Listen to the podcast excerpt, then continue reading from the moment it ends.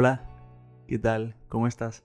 Aquí en un kilómetro más, me encanta tenerte por aquí, me encanta que sigas haciendo viaje conmigo y que sigas interesándote y conociendo junto a mí a personas, a profesionales de diferentes partes del mundo que están haciendo que el propósito de la educación realmente merezca la pena. Tengo que decirte, estoy un poco emocionado porque el kilómetro de hoy me hace una ilusión especial. Todos han sido maravillosos. Este en concreto es uno que tenía muchísimas ganas durante muchísimo tiempo de recorrer y especialmente, bueno, es evidentemente, ¿no? Por la persona con la que lo recorro, con Alfredo Hernando Calvo, que es, sin él saberlo, una de las personas por las que yo decidí hace ya un tiempo comenzar este viaje, em, aunque con el podcast, como sabrás, con Educación con propósito llevamos poco tiempo, apenas unos meses desde el momento en el que estás escuchando este kilómetro, yo sí hace más tiempo que evidentemente llevo desarrollando un interés especial por el sistema educativo, un interés especial por todas las personas y organizaciones que lo componen y concretamente hace un año, tal vez un año y, unos meses, que conocí la historia de Alfredo. Alfredo es una persona que dio la vuelta al mundo, recorrió más de 50 escuelas de diferentes países, en diferentes sistemas educativos, unos más reconocidos por su éxito, otros tal vez menos, pero igualmente especiales e, e interesantes, y lo recorrió para conocer ¿no? Eh, cuáles eran esos patrones, esas características, esas razones que hacía que estas escuelas fueran especiales, ¿no? Yo cuando conocí la historia de Alfredo, la conocí en un momento en el que yo también quería hacer lo mismo, yo también tengo el sueño de conocer diferentes escuelas por diferentes partes del mundo, recorrer el, el, globo viajando de esta forma y aprendiendo, aprendiendo, ¿no? Que yo creo que es a lo que hemos venido y algo que deberíamos hacer, algo que deberíamos hacer mucho más. Entonces cuando empecé a buscar por internet, pues si otras personas lo habían hecho, si podía aprender algo de esas personas, si qué experiencia habían tenido, cuánto dinero se habían gastado, qué escuelas habían visto, pues de repente, ¿no? Eh, descubrí a Alfredo y en una búsqueda llegué a él, contacté con él, tuve la oportunidad de llamarlo por teléfono, él muy amablemente me contó parte de su aprendizaje y de su historia y bueno, quedó en una llamada en ese momento, pues que a mí me hizo una ilusión tremenda y que un año y unos meses después se ha traducido, ahora sí, a una conversación un poco más profunda en la que he tenido la suerte de poder conocerlo un poco más y sobre todo de escucharlo y compartir su visión. Alfredo, por si no lo conoces, es psicólogo, educador, especialista en innovación educativa, creador del proyecto Escuela 21 y como te decía, recorrió durante dos años el mundo conociendo más de 50 escuelas para analizar sus metodologías educativas. Antes comenzó trabajando como orientador en equipos de educación primaria y centros de educación secundaria, que es algo a lo que ha desarrollado y a lo que ha vinculado su vida profesional durante muchísimo tiempo, a trabajar con equipos docentes para que puedan desarrollar estas escuelas del siglo XXI. Además, es autor de diferentes libros como El viaje a la escuela del siglo XXI o Escuelas innovadoras y familias creativas. También ha sido redactor jefe de la revista Educadores. Y bueno, actualmente vive en Viena, está involucrado en distintos proyectos internacionales de innovación con entidades como la Fundación Telefónica, la Fundación Santillana, el Ministerio de Educación en España, entre muchos otros. Por encima de todo esto, y ahora lo conocerás y lo podrás escuchar, es una bellísima persona, eh, un apasionado eh, absoluto por el cambio educativo y por la necesidad de cambio también. Yo personalmente, eh, muy halagado de poder compartir este octavo kilómetro con Alfredo, así que aquí te dejo con él. Espero que lo disfrutes. Hola Alfredo, ¿qué tal? ¿Cómo estás? Hola Adolfo, pues muy bien, muy bien. Me alegro, me alegro. ¿Estás dónde ahora mismo? Eh, estoy en mi casa en Viena. En mi casa, en mi, aquí en mi centro de operaciones. ¿Y qué tal las cosas por allí? Porque para quien nos escuche, y esto es una cosa que digo en cada kilómetro, eh, porque yo el podcast lo empecé en, en el más crudo confinamiento en Madrid. Entonces, pues bueno, eh, quien nos esté siguiendo en este viaje sabe que estamos en, esa, en ese momento ahora mismo en 2020, en una etapa un poco complicada. Eh, tal vez diferente, no sé si entre Madrid y Viena hay diferencias. ¿Tú cómo estás allí? ¿Cómo, lo, cómo está toda la situación? Ha habido distintos, ha habido distinta, más bajos contagios, ¿no? En, el, en marzo y ahora también. Entonces ha habido, eh, digamos que llegaron más retrasados ya de la experiencia internacional de Italia o, o de España. Entonces eh, está, está, siendo un tiempo difícil como para todo el mundo, pero hay que decir que la, la, tasa de contagio y de fallecimientos es mucho más baja que en otros lugares. Entonces, la verdad es que eh, yo creo que no estoy para quejarme de nada en ese sentido. Bueno, pues me, me alegra mucho escucharlo. Alfredo, yo ya te lo contaba un poco antes, porque nosotros, bueno, hemos hablado durante, durante estos días. Para quien no lo sepa, aunque ahora me gustaría que lo pudieses contar tú, mucho mejor, evidentemente. También, si, si vienes, ¿no? Del principio del, kilómetro, lo habrás escuchado un poco y sabrás un poco más sobre quién es la persona a la que vamos a conocer hoy. Em, pero yo conocí su historia hace como un año, que además tú y yo hablamos, te llamé por teléfono un poco así intrusivo y te dije, Alfredo, ¿qué es esto de que has dado la vuelta al mundo eh, conociendo escuelas? Eh, yo también quiero hacerlo. tenía ahí ese sueño todavía latente, que a ver cuándo, cuando ocurre. Em, y la verdad es que me, sorprendió, me encantó el conocerte y el conocer un poco esa historia de, de inspiración. Antes de poder entrar en detalle y que nos puedas contar un poco, ¿no? Cómo fue ese camino, entre muchas otras cosas de las que me gustaría hablar contigo hoy.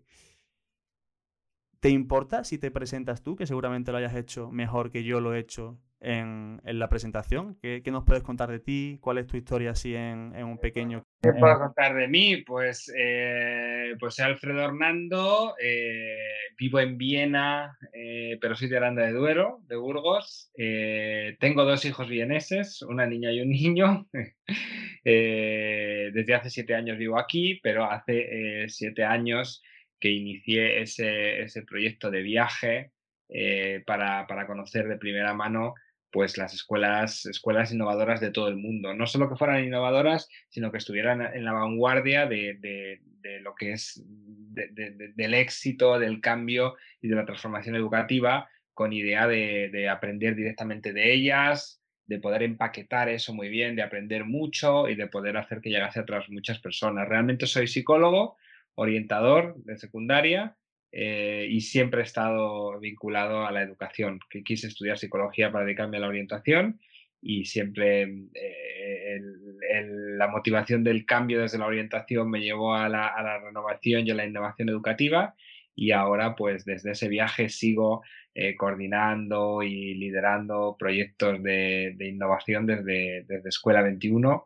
con escuelas y con, fundaciones e instituciones educativas, ¿no? Para, mejorar la educación desde muchos ámbitos.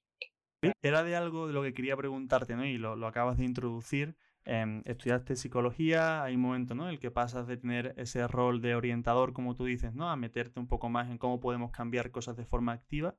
Em, claro, ha habido una vida anterior a ese viaje hace siete años, eh, digamos, Alfredo estaba ya dentro del sistema educativo de forma activa trabajando. Eh, ¿Qué recuerdas de esa vida anterior? Y sobre todo mi pregunta es, ¿qué fue, si hubo un clic, cuál fue ese clic que dijiste, vale, yo quiero, quiero hacer más? Eh, porque si no, si no hago más, no sé cómo esto va, va a mejorar.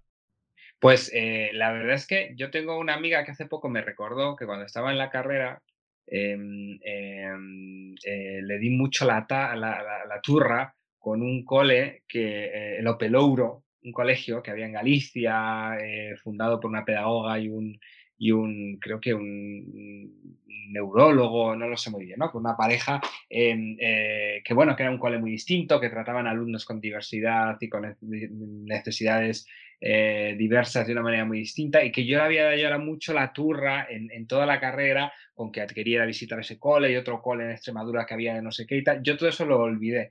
Pero hace unos años una, compañera me dijo, pero si tú estabas igual siempre dando la matraca con, estos temas. Y yo he dicho, ah, pues es verdad, no me acordaba de esto. Entonces yo creo que la verdad es que em, eh, em, a mí me llevó la, motivación de, emprender el viaje, em, eh, viene sobre todo desde, desde el encuentro con muchísimos docentes y muchísimo trabajo que está ocurriendo en España eh, hace 15 años o quizás algunos años más ya en, los procesos de transformación de la escuela.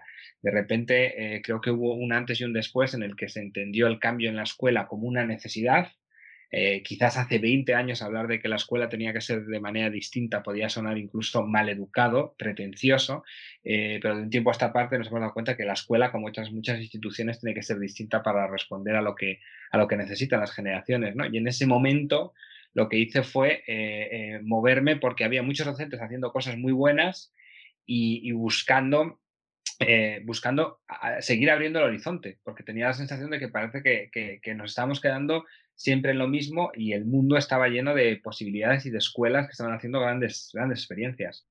¿Tienes de alguna forma identificado, porque dices, ¿no? Hace 20 años hablar de un cambio en la escuela podía sonar arrogante, pretencioso, diferente, diferente en el sentido negativo, eh, pero de unos años para acá no tanto, eh, ¿no? Y empieza a, ser cada vez más común, eh, pese a lo que tal vez los que estemos un poco más fuera del sector creamos, ¿no? Que a lo mejor siempre vemos la misma imagen general, hablo ahora de España, de las cosas no van bien, el sistema no funciona, el gobierno cambia y cambia la ley y al final también por lo que nos bombardean parece que nunca nada em, evoluciona. ¿Tienes identificado motivos o razones por las que de un tiempo para acá eh, las cosas parece que empiezan a tener una intencionalidad diferente? ¿Es una cuestión generacional? ¿Es una cuestión, no sé, política? Eh, no sé si tienes ahí una opinión al respecto.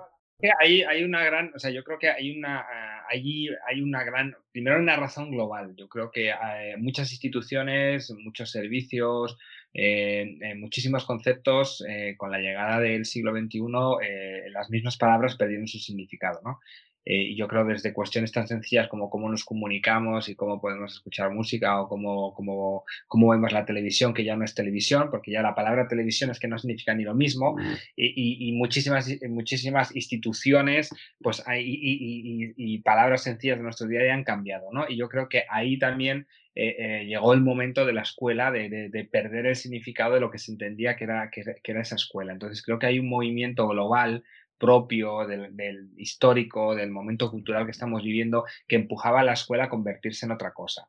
También es verdad que en el caso de España se ha producido una paradoja, porque en España, a pesar de, eh, los cambios en el sistema, a pesar de la legislación, lo que hemos vivido es que nos, tenemos un, eh, docentes, eh, docentes comprometidos, escuelas en procesos de cambio constante, de constante y un sistema que no es capaz ni de sostener, ni de replicar, ni de, em, ni de extender eh, lo que están haciendo grandes escuelas y grandes equipos de docentes. Entonces nos encontramos con la paradoja de que vamos cada, cada vez viendo que tenemos más escuelas eh, innovadoras en el sentido en el que cambian, buscan soluciones diferentes, se preocupan por, por mejorar la vida de sus estudiantes y equipos de docentes comprometidos eh, eh, porque la tecnología es un caballo de Troya, porque hay mucha necesidad en el entorno, eh, porque se extiende el, cambio en la escuela, porque se ven experiencias internacionales de éxito. Tenemos mm, escuelas y docentes comprometidos y, con caminos recorridos y en cambio un sistema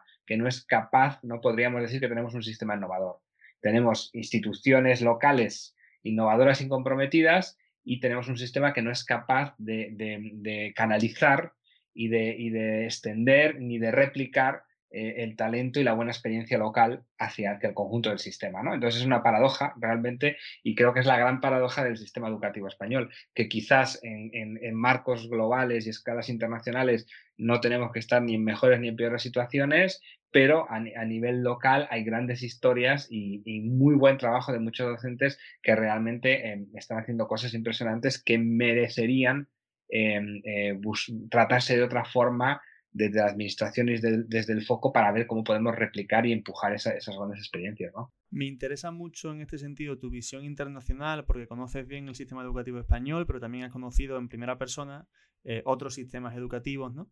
Em, que me imagino funcionarán mejor en algunas cosas, en otras no tanto. Al final yo creo que el sistema perfecto, yo personalmente dudo que exista, pero si tienes otra opinión me encantará saberla. Eh, ¿Cuáles crees que son en aquellos sistemas que tú sí valoras, admiras de forma positiva y que pueden ser distintas al español o a tantos otros que, son, ¿no? que tienen un patrón común con el de España eh, y que tienen las mismas deficiencias?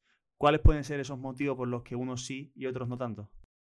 Bueno, yo creo que lo, primero que hemos descubierto con el paso de los años, y esto también es otra de las cosas que, bueno, ha contribuido eh, estudios internacionales como PISA, em, es, que, em, es que los sistemas no son importables. Nosotros no podemos importar el sistema educativo ni de Finlandia, ni de Corea del Sur, ni podemos importar otros sistemas, ni el caso de Portugal ahora mismo. O sea, no podemos importar sistemas, porque los sistemas para que funcionen también dependen de otros ministerios, depende de los sistemas del Ministerio de Trabajo, de Asuntos Sociales, depende de otras características. La escuela no tiene el poder de todo y el ministerio y los ministerios de educación eh, no, no, funcionan solos, sino que funcionan también con una cultura propia eh, eh, nacional y, con una cultura propia de, funcionamiento cultural que aparte depende de otros muchos fondos y otras muchas características. Por lo tanto, el, primer gran, eh, la primera gran limpieza que necesitamos hacer es que no podemos importar sistemas. Lo que podemos importar son buenas prácticas que, han demostrado resultados con unos recursos determinados en un tiempo en contextos similares. Es decir, que nosotros podemos tener escuelas con unas necesidades determinadas en, Uruguay, a las afueras de, una ciudad, eh, donde hay unas características, socioeconómicas, determinadas que pueden estar haciendo una metodología que ha dado unos resultados que no se explica por los recursos, sino por el cambio cualitativo y que por lo tanto podemos exportarla a otro contexto de otro país con esos mismos recursos en ese contexto similar y que puede hacer que seamos capaces de, mejorar los resultados de los alumnos. ¿no? Entonces, yo creo que el, foco de mejora de los sistemas hay que entender que son las escuelas. Las escuelas son la, unidad de cambio posible de, mejora de los sistemas educativos. Más allá de la escuela es inmanejable porque necesitamos crear redes, pero para eso es la unidad de cambio y más pequeño que la escuela no se sostiene. Entonces necesitamos poner el foco en, eh, digamos, gestionable y responsable de que los sistemas educativos son grandes redes de escuelas. Y necesitamos poner, eh, entender que cada escuela es, un desafío en, ese entorno y por lo tanto lo que necesitamos es exportar las prácticas, trabajar sobre las prácticas reales de las escuelas, porque es ahí donde tenemos posibilidades, las familias y los docentes, donde podemos manejarnos. Porque todo lo demás, para importar sistemas, siempre dependerá de otras muchas medidas y de otras muchas variables que se correlacionan.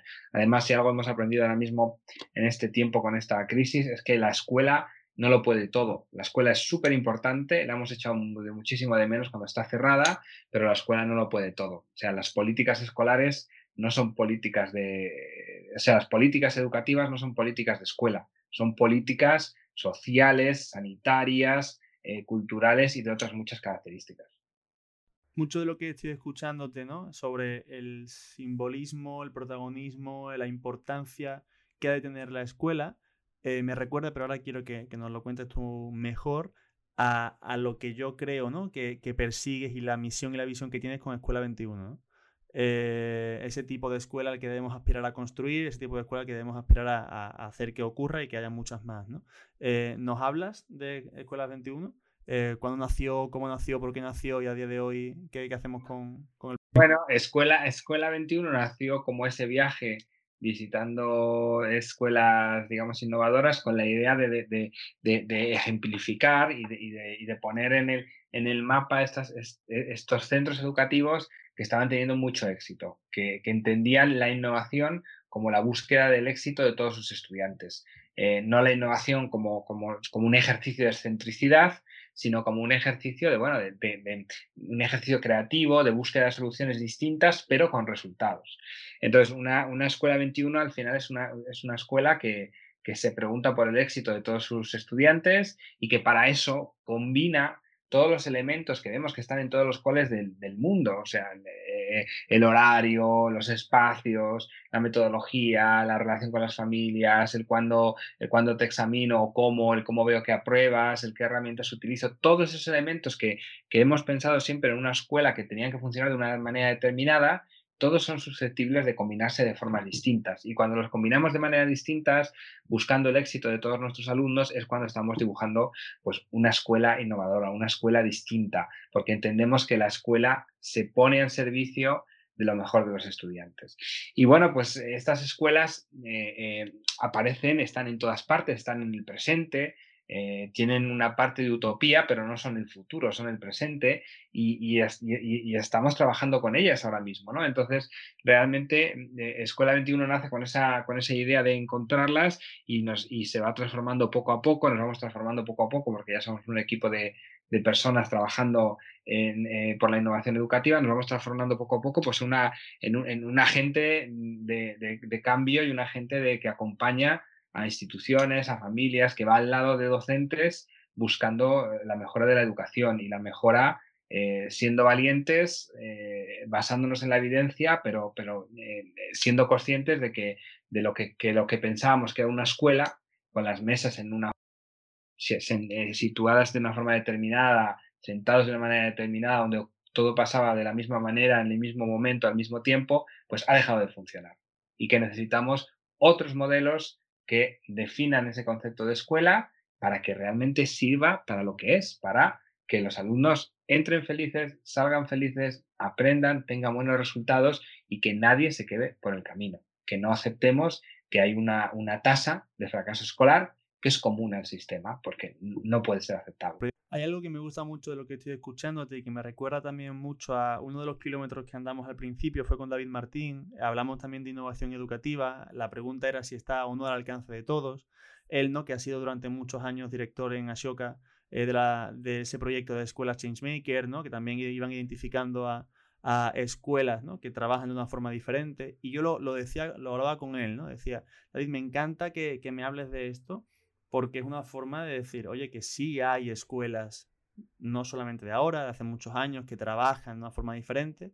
Parece que son las menos, eh, pero sí existen. Eh, sí tienen, como tú decías al principio, un equipo de trabajo muy comprometido, que, se, que literalmente da la vida por ello y que poco a poco están generando resultados diferentes. ¿no?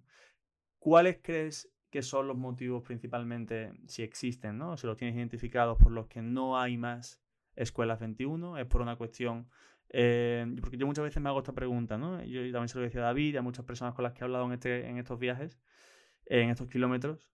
¿Por qué no todas las escuelas son ¿no? con esta tipología, con este formato? Ya no, no, quiero ponerme utópico, ¿no? Pero sí quiero hacer la pregunta. Yo siempre tengo una pregunta inocente, Alfredo, en cada, en cada kilómetro. No, pero es una, es una pregunta inocente que, que, realmente es una pregunta necesaria. Yo creo que es una pregunta muy necesaria. Y yo, mm, a ver, eh, es difícil tener respuestas sencillas, pero yo tengo una, en este sentido, tengo una respuesta bastante bastante pensada porque es una respuesta que me ha acompañado durante mucho tiempo y es que el, em, eh, cuando nosotros preguntamos a nuestros abuelos, incluso todavía a nuestros padres, ¿no? a una generación de personas a partir de los cuarenta y pico largos o cincuenta, que cierren los ojos y miren una escuela, eh, cuando cierran los ojos y piensan en una escuela, se encuentran pupitres, pasillos, salas más o menos cerradas con una manera, los niños y las niñas sentados de una forma separados, etc. ese, ese, concepto de escuela es, lo que cuando nosotros pensamos en una escuela nos viene a la mente, con una persona delante que explica y habla durante una hora con intervalos de, una hora. Ese concepto de escuela estaba construido en un modelo de sociedad con una, con, una necesidad, con, con, unos objetivos muy distintos al que nos encontramos ahora. Y todo el sistema que se, se generó alrededor de ese, de ese modelo de escuela, todo el sistema, lo que llamamos sistemas educativos, cómo hemos organizado la, la, gestión de los propios sistemas educativos, está organizado alrededor del sostenimiento de ese modelo. Por lo tanto, tenemos un gran reto, que es que necesitamos cambiar lo que entendemos que es escuela y al mismo tiempo tenemos que ir cambiando todo el sistema que sostiene eh, esa, organización escolar. Porque em, lo que nos ocurre es que em, no solo la escuela, sino la forma que entendemos cómo están las jornadas laborales de los docentes, eh, eh, por qué se les compensa, por qué, em, por qué, cómo se mueve la administración educativa, todo eso está organizado alrededor de un modelo que ha dejado de funcionar. Eh, eh, alrededor de un concepto. Eh, yo en este sentido siempre digo que es el, siglo XX hizo el gran hito de la escolarización universal. Logramos en España y en otros muchos países de Europa, en América Latina, en Estados Unidos, en Australia, en lugares todavía quedan Asia y África por el logro, pero, pero la escolarización universal. Y esos sistemas educativos que construimos estaban organizados para lograr la escolarización universal pero hemos visto que han dejado de funcionar para el granito que es, que es de este momento, que es la personalización del aprendizaje. ¿no? Estudiar, aprender en distintos tiempos, a lo largo de toda la vida, en base a las necesidades que tiene cada estudiante, rompiendo un poco más el, concepto de tiempo y lo que neces cuándo necesitamos y cuándo necesitamos llegar a determinados objetivos. Entonces, ese nuevo concepto de personalización necesita un modelo educativo, un sistema educativo, una organización administrativa y una organización escolar completamente distinta, una organización laboral de la jornada de los docentes completamente distinta. Y entonces el sistema se retroalimenta para sostenerse en el modelo escolar que le ha estado funcionando hasta ahora.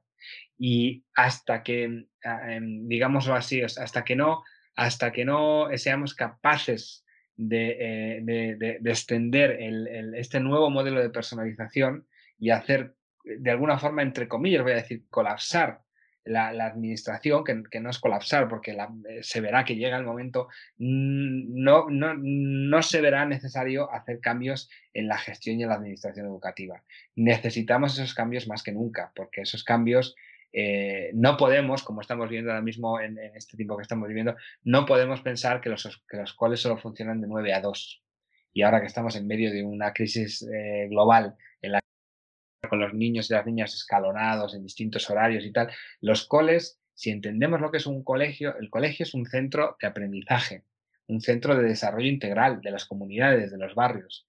Y por lo tanto, la administración tendríamos que ser capaces de organizar las jornadas de los docentes y de los profesionales que se necesitan alrededor de la mañana, de la tarde, y eso cambia toda la administración educativa.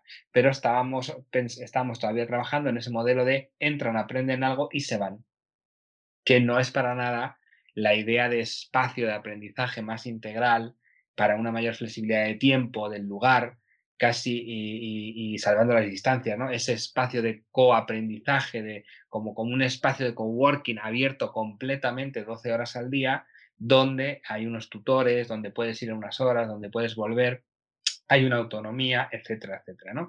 Pero el sistema no está, no está organizado para eso, sino está organizado para abrir de 9 a 2. Y necesitamos romper esa organización de 9 a 2 que hace tanto daño para poder eh, desarrollar más escuelas de este tipo, ¿no? Me, me hacías pensar, porque hay una cuestión que es inequívoca, ¿no? que, que es cómo está organizado el sistema, y, y, absolutamente de acuerdo con que el sistema está creado para unas necesidades pasadas y que el mundo ha cambiado lo suficientemente rápido como para que el sistema se haya quedado obsoleto. Pero cuánto de rápido somos las personas cambiando también acorde a ese sistema, porque crear un sistema, llamémoslo, ¿no? innovador, diferente, más adaptado a las necesidades de los alumnos del presente, pero liderado, gestionado o impulsado por en este caso, ¿no? docentes que no compartan, que no vean, que no conecten con este presente futuro, igualmente también ahí habrá una ineficiencia. Entiendo, entonces yo estaba pensando ahora, ¿no? En entendiendo que los docentes para mí al menos siempre han sido, ¿no? El, ya no la punta de lanza, sino el, centro neurálgico de, todo el desarrollo y el éxito de, de una escuela en este caso si el docente no ha recibido en el momento, su momento formativo ¿no? unos estímulos orientados ¿no? a generar este tipo de cambio, eh, lo decías tú antes, y mi padre es docente, ¿no? Entonces, me pasa que mi padre es de los docentes que yo por su generación considero raros, porque además de una vocación absoluta y tremenda, es de los que vive por y para, ¿no? Em, pero no es lo que yo considero normal, también por mi eh, experiencia como alumno dentro de mi etapa educativa. Em, y porque a nivel generacional, como tú decías, ¿no? creo que es más difícil cuanto más, entre comillas, antiguos son, que, estén más adaptados a lo que entendemos por futuro. Pero personas como mi padre, personas como, personas, personas como todas las que a día de hoy no están empezando su etapa como docentes, como formadores, si los estímulos que han recibido en su, en su formación no son los de generar cambio, ¿dónde recae esa responsabilidad? ¿Cómo hacer que la gente haga cosas que no sabe que, que tiene que hacer? Claro, realmente ahora mismo, por eso, por eso ahora mismo eh, trabajar, eh, empezar en escuelas innovadoras es de alguna forma, es, es, y a veces es ir contra, contra los patrones establecidos de cómo funciona el sistema, ¿no? Porque te encuentras que quieres cambiar horarios, quieres cambiar formas de evaluación, quieres cambiar formas de integrar las aulas y te encuentras con 300 trucos, ¿no? Pero por eso, eh, cuando antes hablábamos sobre los sistemas y cuando hablábamos, de las administraciones y de por qué no cambian, las administraciones no, no, podemos esperar que los sistemas cambien del de, la voluntariedad, del altruismo y del exceso de, digamos, de, algunos por vocación y otros por hobby, de, las horas que echan los docentes por encima de sus posibilidades para hacer cambios metodológicos que evidentemente no pueden hacer en sus jornadas, en sus jornadas normales. ¿no? Lo que quiero decir con esto es que para iniciar una aventura de un colegio distinto, evidentemente hay, que, trabajar, hay que vivirlo, hay que hacerlo como una, inversión de tiempo también. Y, eso está muy bien para, las escuelas que marcan y que son ejemplo, pero no nos vale para, extender el conjunto del sistema. El sistema no puede valerse solo pensando del voluntarismo y del buen hacer de los docentes. Necesitamos establecer cauces donde entendamos que si los docentes tienen que cambiar y asimilar un nuevo modelo, van a tener distintos usos del espacio, necesitamos integrar legislación, necesitamos políticas que incluso tienen que ser más locales de lo que nos pensamos para, em, para ser capaces de, de, aglutinar y de movilizar a los docentes, ¿no? Porque es verdad que habrá algunos docentes que entran enseguida y habrá otros docentes que se resistan, porque esto, como lo ha dicho siempre Maquiavelo, ¿no? Los, que, los que más los que más eh, eh, se benefician del sistema establecido son los primeros que no quieren eh, introducir ningún cambio. ¿no? Entonces hay, hay muchísimos beneficiados del sistema establecido, que es un sistema que te organiza la jornada muy bien, y el centro del, trabajo, el centro del cambio educativo son los docentes. Por muchas vueltas que le demos, gran parte de, de ese cambio se lleva el peso en los docentes, porque es además el, gran peso del trabajo de los y, de, la y de, y de, los budgets de las de, las capacidades económicas de los sistemas educativos están en los docentes.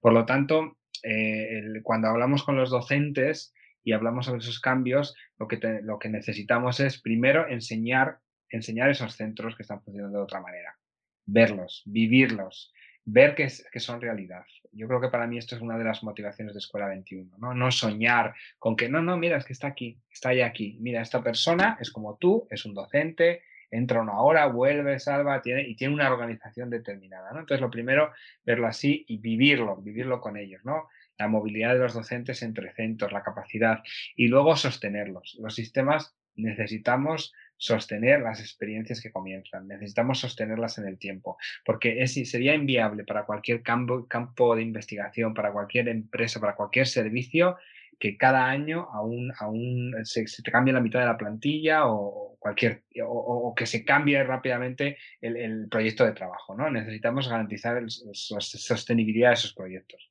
Pues Alfredo, en, todo, en el sentido o en relación ¿no? a todo lo que estamos hablando, y yo al principio de la conversación pensaba, voy a preguntarle muchas cosas del viaje que seguro que nunca se las han preguntado, eh, y al final, pues bueno, estamos hablando de, cosas mucho más transversales y yo creo que son eh, igualmente interesantes, ¿no? Pero sí tengo una pregunta que quiero hacerte, ¿no? Sobre esa experiencia que, que tuviste. ¿Algo que recuerdes que aprendieses que no esperabas aprender? ¿Algo que realmente te, te sorprendiese y que dijese, falla, yo no sé, no pensaba que esto fuera a funcionar así o que este sistema fuera de esta forma o iba con un pretexto diferente a lo que me encontré. Pero yo la verdad es que eh, em, eh, eh, yo antes de ir a, cada sitio, a ver, había, hay, mucha, hay mucha lectura por detrás. O sea que muchas veces las personas siempre me decían, vas a, mira, vas a ir a ver colegios, mira, aquí hay uno en la esquina, aquí hay otro. Digo, bueno, sí, he ido a ver muchos, digo, pero a los que he ido a ver, hay que tener en cuenta que me he ido hasta Australia o me he ido hasta, hasta, hasta hasta eh, San Francisco o me he ido hasta Suecia para ver una experiencia de un proyecto determinado, por lo tanto, había mucha decisión y mucha lectura de por qué era necesario, ¿no? Y me he encontrado con cosas que realmente aprendí más, o sea, más, primero, por ejemplo, una cosa que me encantó, que es que eh, según empecé a ir a ver sitios y a crear contactos con, con personas, cuando iba avanzando me encontré que a los, según iba viendo colegios, había muchos de esos colegios a los que iba que ya me decían, ah, este aquí ha sido tú, eh, fuimos hace tres años, este que fuimos, a lo conocemos muy bien. Este, o sea que entre ellos mismos, en este movimiento, esta idea de, lo bien que estaban haciendo, de, ya, está, ya está ahí, o sea, ya están, los propios colegios se estaban moviendo, estaban visitando, se estaban conociendo, estaban, o sea, que, que, había escuelas con grandes experiencias que ya se conocían, ¿no? Y a mí me encantaban esas conversaciones en las que salían nuevos coles, pero a la vez te dabas cuenta de que, de que había ahí algo que ya estaba conectándolos a todos ellos, ¿no? Y eso muy interesante. Y luego para mí algo que me, llamó mucho la atención y me marcó mucho fue, y me di cuenta después de, después de unos cuantos meses, fue la naturalidad con que todo el mundo, a todos los colegios a los que visitaba, me decían, mira, esto lo empezamos haciendo así. Luego nos dimos cuenta que no, que esto no sé qué, esto salió mal, lo cambiamos de no sé qué, tal, y ahora lo hacemos así. Y luego vamos a ver porque estamos pensando, es decir, una naturalidad con el proceso de cambio. Con, mira, pensamos eh, organizar el aula así, pero, pero veíamos que no, y entonces volvemos a tal, y ahora hemos dado con esta solución y nos va bien y tal. Una naturalidad, una, una sinceridad, una, una, eh, pues una cordialidad para entender que, que, ese proceso de cambio y transformación de su propio cole era parte del día a día, incluso manifestarte completamente cómo habían llegado a través de estos, de estos, eh, de, estos errores y de estas prácticas, para mí fue también un, un descubrimiento que de repente me di cuenta que no había habido un solo cole donde hubiera estado que no me hubiera contado lo mal o lo que habían hecho, los cambios que habían llegado hasta llegar a un punto determinado. La capacidad de la autocrítica, ¿no? Tan necesaria para de verdad aprender algo y tan, y tan olvidada también en, en muchas ocasiones. Pues Alfredo, yo, ah, bueno, te voy a decir, vamos a ir terminando por aquí, pero luego se me ha cruzado el pensamiento en la cabeza. Eh, me encantaría continuar con este kilómetro, con este camino contigo mucho, mucho más tiempo, pero claro, quien nos está escuchando no lo sabe, son las 10 y 22 de la noche de un martes cualquiera eh, de octubre. Eh, para mí es una señal más, que no, hace falta demostrar nada, ¿no? Pero de la implicación y, y de la pasión que desprendes, ¿no? Por, por lo que haces. Así que por mi parte, de nuevo, ¿no? Quiero agradecerte este rato. Quiero agradecerte este octavo kilómetro que hemos caminado juntos. Para mí ya sabes que me hace una especial ilusión porque gran parte de la razón por la que estoy caminando este viaje es por conocer tu historia, por conocerte a ti. Así que gracias por, por querer compartirlo con, conmigo y sigamos eh, trabajando y, caminando para crear más escuelas 21, 22, 23, 24 y las que... Y las que... Muy bien. Pues nada, un placer hacer este kilómetro, este y otros que podamos, que podamos hacer juntos y, quien nos está escuchando, todos los kilómetros que quedan por hacer. O sea que es, enhorabuena y sigamos haciendo kilómetros.